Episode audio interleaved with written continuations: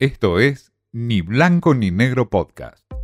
Mensaje directo al grano, porque siempre hay algo nuevo para aprender. Con Martín Di Natale. La teoría de los tres tercios que plantea Cristina Kirchner o que se presenta hoy en el mapa electoral figura muchas dudas en adelante. Por supuesto, nada está dicho en temas electorales en Argentina todavía. La teoría de Cristina Kirchner, avalada por muchos encuestadores, pero también es un reflejo de la realidad, es que hoy hay tres tercios, es decir, tres partes, juntos por el cambio, el Frente de Todos y el sector de Miley, que se disputan las elecciones que vienen. Por supuesto, todo esto refleja, como dice el politólogo Manamud, una realidad concreta y directa, que alguno de los candidatos confirma de que no va a pasar el balotaje. Es decir, esta teoría simplemente confirma los temores, temores a quedar afuera en una segunda vuelta.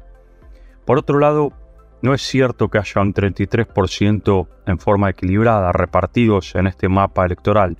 Así lo plantea Lucas Romero de la encuestadora Sinopsis, donde plantea que en rigor hay tres opciones, divididas en diferentes porcentajes de intención de voto.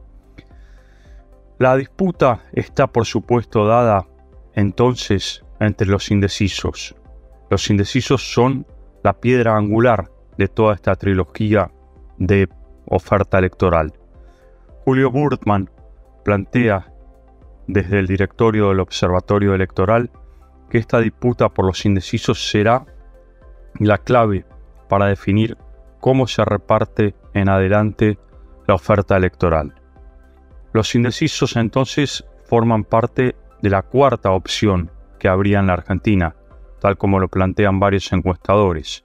La cuarta opción sería aquella en la que las partes no se dividen en 33%, sino que en un porcentaje menor. Es decir, la realidad es que hoy en la Argentina ninguno de los candidatos que se ofertan como candidatos presidenciales pueden llegar a pasar más del 25% de intención de votos, muy bajos para una realidad argentina que golpea en su economía sustancialmente. Por eso, el secreto de todo esto será para cada uno de los candidatos romper esta trilogía, es decir, romper los tres frentes o las tres divisiones y ganar o llegar a un balotaje. La pregunta es quién llega a ese balotaje, quién se quedará afuera de ese balotaje, o qué harán con el que se quede afuera y cómo negociará el que no entre al balotaje con respecto a los otros dos contrincantes. Y por eso se plantea así que hoy en la Argentina nada está dicho.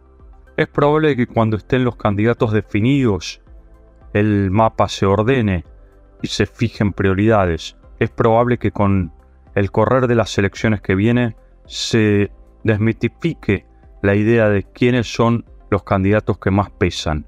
Hoy Milei, por ejemplo, no ha cosechado casi ni el 8% en las elecciones provinciales que hubo hasta ahora.